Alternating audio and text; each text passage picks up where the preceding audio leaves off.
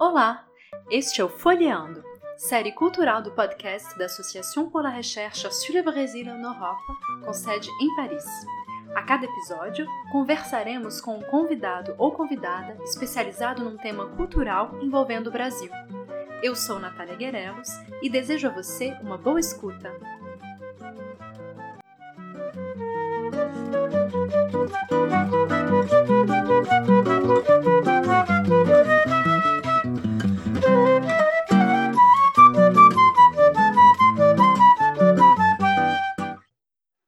Olá, bem-vindos e bem-vindas a mais um episódio de Folheando. Meu nome é Natália Caterini e hoje eu vou conversar com o Antoine Acker, professor na Universidade de Zurique, na Suíça, e atualmente pesquisador em residência no Rachel Carson Center, em Munique. O Antoine, que é meu amigo e colega de pesquisa, estuda como eu a história ambiental do Brasil contemporâneo. Ele publicou em 2017 um livro a partir da sua tese de doutorado sobre a experiência da fazenda bovina da Volkswagen na Amazônia durante o regime militar. E as suas pesquisas atuais tratam sobre o petróleo no Brasil e na América Latina. Bem-vindo, Antoine, e muito obrigado por aceitar nosso convite. Obrigado, prazer meu. Então, como você sabe, o tema principal do, do nosso podcast é a cultura. Então, eu queria te perguntar como é que o meio ambiente pode ser estudado a partir do prisma da cultura? Então, é, o nosso conceito ocidental de, de cultura, ele se construiu praticamente em oposição à natureza, no sentido em que é, muitas vezes a cultura foi definida como a esfera é, que abrange toda a produção que vem do espírito humano e das relações sociais, não é? E às vezes até a cultura foi definida como um processo de separação e emancipação das, das contingências da natureza e do meio ambiente, não é? Isso foi praticamente a superfície das coisas, foi o, o modo como a civilização ocidental percebeu a, o seu modo de fazer cultura, mas a realidade foi um pouquinho diferente, no sentido em que toda cultura se desenvolve, se construi dentro do meio ambiente que a cerca. E, e toda atividade humana é o resultado de, de interação com objetos, com, com seres não humanos, não é com plantas, com bichos, com clima, com, com todos os elementos ambientais que nós é, com os quais vivemos, não é? Então tem o sociólogo Bruno Latour que explica muito bem esse conceito, né? Como é que nós é, fizemos essa separação artificial entre natureza e cultura dentro da, da civilização moderna. E é, nos últimos 30 anos, nas ciências sociais, é, uma coisa que começou na, na antropologia, sobretudo, teve um fenômeno chamado de virada ontológica, e que foi uma espécie de revolução epistemológica que relativizou muito essa o modo ocidental de ver o mundo e a universalidade desse modelo ocidental que separa a natureza com a cultura. E eu acho que o, o papel da história ambiental, o objetivo dela é trazer de volta, escrever uma história além dessa fronteira artificial entre natureza e cultura, não é? Entre seres humanos e, e meio ambiente, do mesmo modo que a história global ou a história transnacional, por exemplo, fez uma nova abordagem que, que colocou a história, a análise do passado além das fronteiras nacionais. E eu acho que o Brasil também tem um, um papel, um lugar, Brasil é um lugar central dentro dessa dessa virada, desse novo modo de, de fazer as ciências sociais e de contar a história, é, em parte porque é, as, muitos autores pioneiros dessa virada, né, dessa tentativa de, de, de é, acabar com essa fronteira entre natureza e a cultura é, foram autores brasileiros, por exemplo, o Eduardo Viveiros de Castro, e é, os povos indígenas do Brasil também, é, a história deles, a cultura deles, que, que não separa, que não reconhece essa separação entre natureza e cultura, é, também é, ajudaram para as ciências sociais ocidentais para imaginar novos modos de, de fazer pesquisa além desse, desse limite artificial entre natureza e, e cultura. E eu queria pedir para você explicar um pouquinho dessa perspe da perspectiva da história ambiental para quem não conhece e está ouvindo a gente. Tá, então a história ambiental, eu acho que é uma questão difícil porque quando a história ambiental nasceu, emergiu, né? Foi no início eh, dos anos 70, nos Estados Unidos, quando emergiu como uma subdisciplina da história, digamos. Eh, o objetivo era bastante simples, não é? Era estudar a interação entre entre homens, entre seres humanos e meio ambiente. Só que agora, especialmente nos Estados Unidos, a a história ambiental se, se tornou o ramo mais importante da história. É, tem milhares de dissertações, né, de, de teses de doutorado sobre história ambiental e a maioria, uma maioria relativa dos historiadores norte-americanos fazem história ambiental. Então, é uma é uma um campo da história com muitos ramos, né? Existe uma história dos movimentos ecológicos, uma história das mudanças das paisagens, uma história de, dos discursos científicos sobre meio ambiente, uma história do clima, é, uma história das florestas. Então, eu acho que o que nos une, o que define a história ambiental, não é só uma temática, mas é uma nova abordagem da história. É esse projeto de trazer os atores não humanos, não humanos, os vínculos, né, as interações os entrelaçamentos entre humanos e não humanos dentro da análise do passado e dentro da investigação das, das cadeias de causalidade que se desenvolver que se desenvolveram no tempo. É, nessa perspectiva, como é que as fontes que são tipicamente usadas, por exemplo, na história cultural, imprensa, arte, etc., podem ser trabalhadas dentro da história ambiental? Então, tem a ver com uma coisa que eu falei, né? Que todos, é, todas as ações humanas, quer dizer, todos os dias os seres humanos se deparam com, com objetos, seres e, e atores não humanos. E, logicamente, tudo texto, toda música que produzimos é, resulta também em parte dessa relação, os seres humanos também escrevem, escrevem livros e, sei lá, legislação, por exemplo, é, que tem a ver com a gestão da natureza e do meio ambiente. E, logicamente, essas coisas se, se refletem na, na produção cultural também.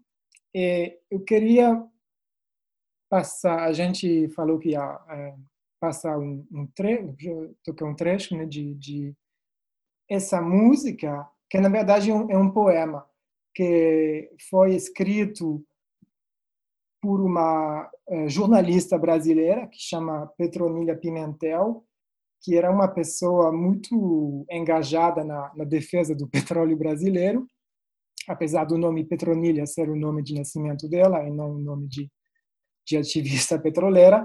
E ela, logo depois de eh, petróleo eh, jorrar na cidade de Candeias, né, perto de Salvador, na Bahia, então, teve esse, essa jazida de, de petróleo em 1941, que foi a descoberta do primeiro poço é, comercial de petróleo no Brasil. Então, essa jornalista foi lá no, no poço ver a, o petróleo jorrando ela escreveu um, um poema que é, foi colocado em foi em 1941. Aí o poema foi colocado em música é, no início dos anos 60 e transformado num samba. E esse poema descreve é, o petróleo, o, essa nova situação de, de uma paisagem petrolífera se construindo.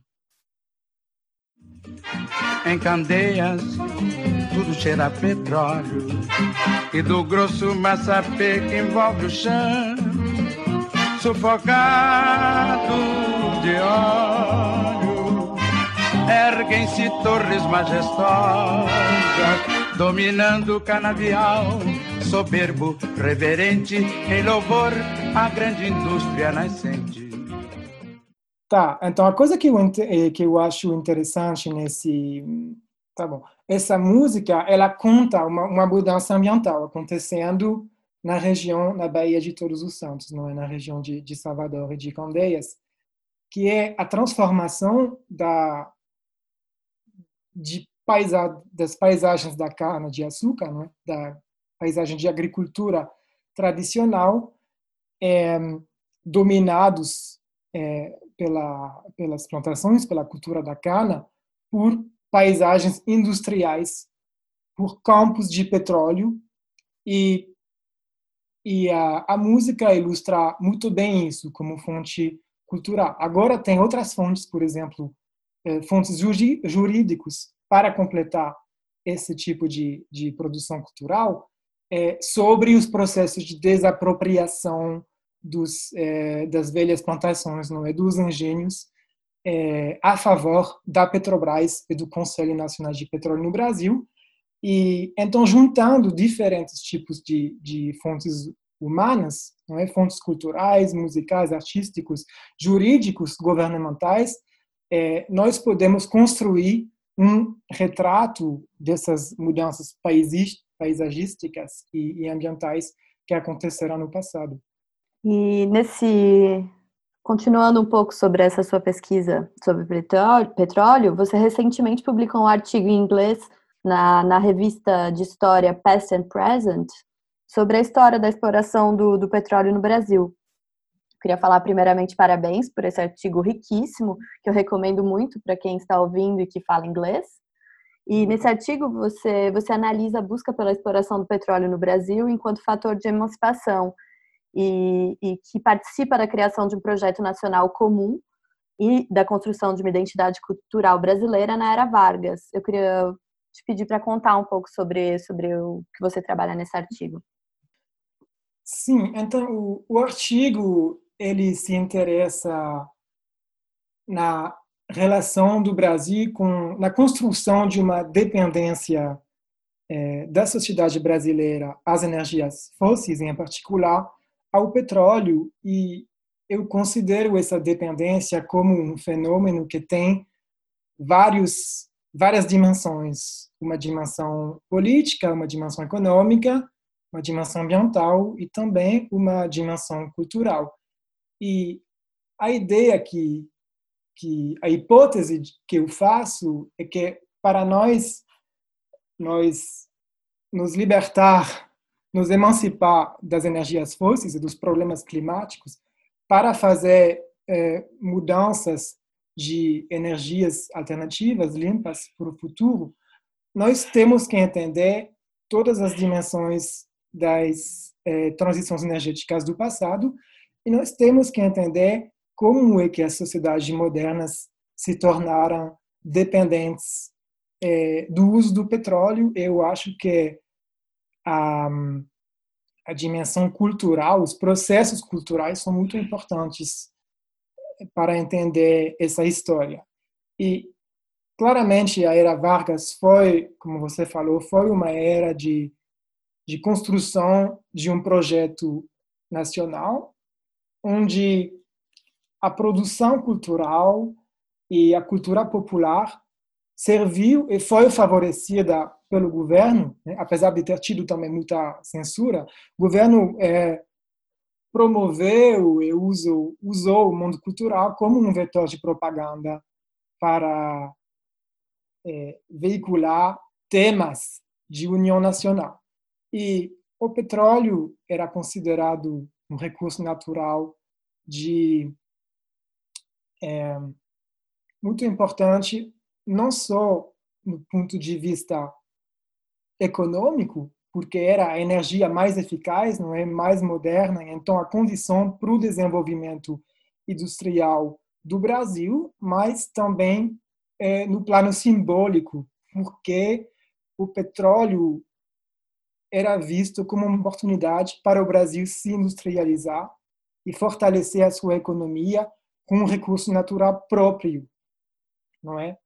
E, e não ficando numa situação de dependência em relação aos países do Atlântico Norte. Então, uma oportunidade para o Brasil se industrializar e usar um recurso natural nacional para o próprio interesse nacional e não para exportar como foi feito com, o café, o açúcar, o, o, o ouro, por exemplo. E então foi um. Eu queria também passar um outro trecho agora que é um, uma música da da Carmen Miranda de eh, que foi eh, gravada em 1939, que foi o ano da, da descoberta do poço de Lobato, primeiro poço de petróleo oficialmente reconhecido, reconhecido no Brasil. Nossa Senhora da Penha, tem direito meu mulato, tire, da cabeça o ouro negro de Lobato. Ele já não tira samba, isso fala nome inglês, por tanto que encontrou um rabicho de um chinês, candeeiro, candeeiro, tá na mão de ioiô, candeeiro, tá na mão de iaiá. Então, é, no, do ponto de vista simbólica, essa essa música é muito significativa porque, por um lado, ela mostra a, a presença cada vez maior do petróleo nas, nas conversas populares, né, nos, nas, eh, nas aspirações do povo e, e na, nas esperanças das pessoas, mas é uma música também bem irônica porque ela ela coloca o petróleo como uma espécie de loucura, né, que foi importada no Brasil, que leva as pessoas a, a falar só inglês, a não se interessar mais nas, nas tradições regionais e, e, e, nacionais. Então, essa música dá para ver também quanto o petróleo era uma coisa muito nova para muitos brasileiros no, no final dos anos 30, é, porque não tinha, tinha muito poucos veículos motorizados, por exemplo. É, a maioria das pessoas trabalhava na agricultura, que era uma, uma agricultura muito pouco mecanizada. Então, dá para entender também o, os esforços que as elites brasileiras precisaram fazer para convencer o povo do que o petróleo era a energia do futuro do Brasil. E você pode contar um pouco para a gente também sobre a sua pesquisa numa perspectiva mais latino-americana sobre a questão do petróleo? Sim, claro. Então, o... a América Latina é um país onde ocorreram muitas, muitos fatos novos na área do, do petróleo durante o século XX. Da América Latina vieram muitas inovações, digamos. É, a Argentina, em 1922, foi o primeiro país no mundo a lançar uma, uma empresa estatal de, de exploração e produção de petróleo. Depois teve a Bolívia, que em 1937 foi o primeiro país do mundo a desapropriar uma grande empresa de petróleo norte-americana, uma empresa multinacional. É, todo mundo conhece a revolução o que aconteceu depois da Revolução é, Mexicana e como é, em 1938 o México expropriou todas as multinacionais é, de petróleo do país e nacionalizou todos os campos de, de petróleo. É, a Venezuela, em 1943, então durante a Segunda Guerra Mundial, é, conseguiu impor para as multinacionais petrolíferas é, um novo tipo de contrato né, para uma, uma distribuição mais é, justa das, é, dos lucros da exploração de petróleo. E, e claro que teve também o Brasil com a criação da Petrobras em 1953, o país se tornou o primeiro país de, do mundo a entrar no mercado global de produção de petróleo com um monopólio estatal. E, e essas inovações que vieram do, da América Latina, provavelmente ela, ela é, desempenharam um papel de modelo para outros países do, do, do, que se chamava terceiro mundo na época, é? nos anos 50, é, especialmente países árabes, é, produtores de petróleo, por exemplo. E essa história da, da América Latina, do petróleo como o motor de uma política de, de emancipação regional, é, para com a influência e o imperialismo norte-americano e europeu, por exemplo, é um fato muito pouco estudado.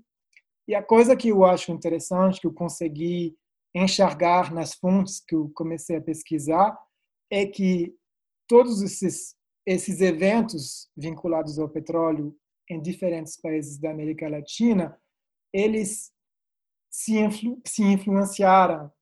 Quer dizer, é, o Brasil pegou a Argentina como modelo, por exemplo, e no Brasil todo mundo falou da nacionalização do petróleo mexicano depois de 1938.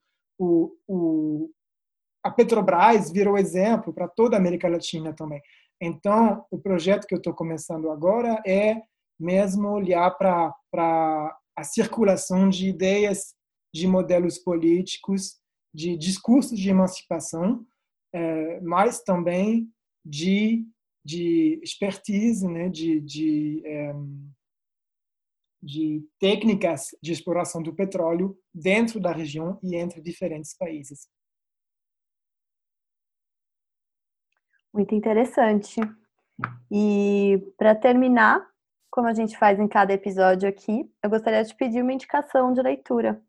Pode ser. Posso fazer dois? Pode, claro. Então, a primeira é um livro que acho que todo historiador ambiental interessado no Brasil gosta, um livro que você também. A gente já conversou sobre esse livro, né, que é o Nordeste, de, do Gilberto Freire, publicado em 1937, que o considero talvez um dos primeiros livros de história ambiental no mundo ocidental, que é um livro que fez história ambiental antes da história ambiental existir como campo, praticamente, e que estuda as mudanças socioambientais provocadas é, ao longo da história da cana-de-açúcar no Nordeste brasileiro. E a coisa muito interessante nesse livro é a atuação de atores não humanos, né? Como eu falei no início da conversa. É, e tem vários capítulos dedicados a, a animais, às plantas, às, às, florestas, aos rios e, e claramente a cana que é descrita e vista no livro como um ator de poder aliado com é, os senhores das, das plantações, dos engenhos. E esse tipo de abordagem, nós, quer dizer, é, permite ao leitor de enxergar muito bem a relação entre desigualdades sociais, relações de poderes entre diferentes atores e destruição ambiental. E a minha outra dica, e eu gostaria de falar para os ouvintes de ler história ambiental, no geral, uma dica geral, porque há muitas coisas, tem muitas coisas produzidas é, nesse momento, especialmente no Brasil, é, centenas de, de, de, teses em andamento sobre a história ambiental, e tem o artigo que saiu agora na, na revista Manguinhos, pela um, Alessandra Isabel de Carvalho, junto com, com José Augusto Pablo, que são dois excelentes historiadores ambientais, e eles fizeram uma, uma espécie de resenha de massa de 80 monografias de história ambiental. É, o Brasil é um país de, de, de, dimensão continental, com muitos biomas diferentes, né? E é um país onde os recursos naturais, a natureza e o meio ambiente desempenharam um papel importantíssimo, é, é, especialmente na relação do Brasil com o resto do mundo. E, e então, ler esses livros de história ambiental pode ajudar todo historiador a entender melhor a história do Brasil. Muito obrigada, Antônio, pela conversa aqui no Folheando e esperamos que o seu livro seja logo publicado em português também. Bom, é, e obrigado, queridos e queridas ouvintes, pela sua escuta e até a próxima.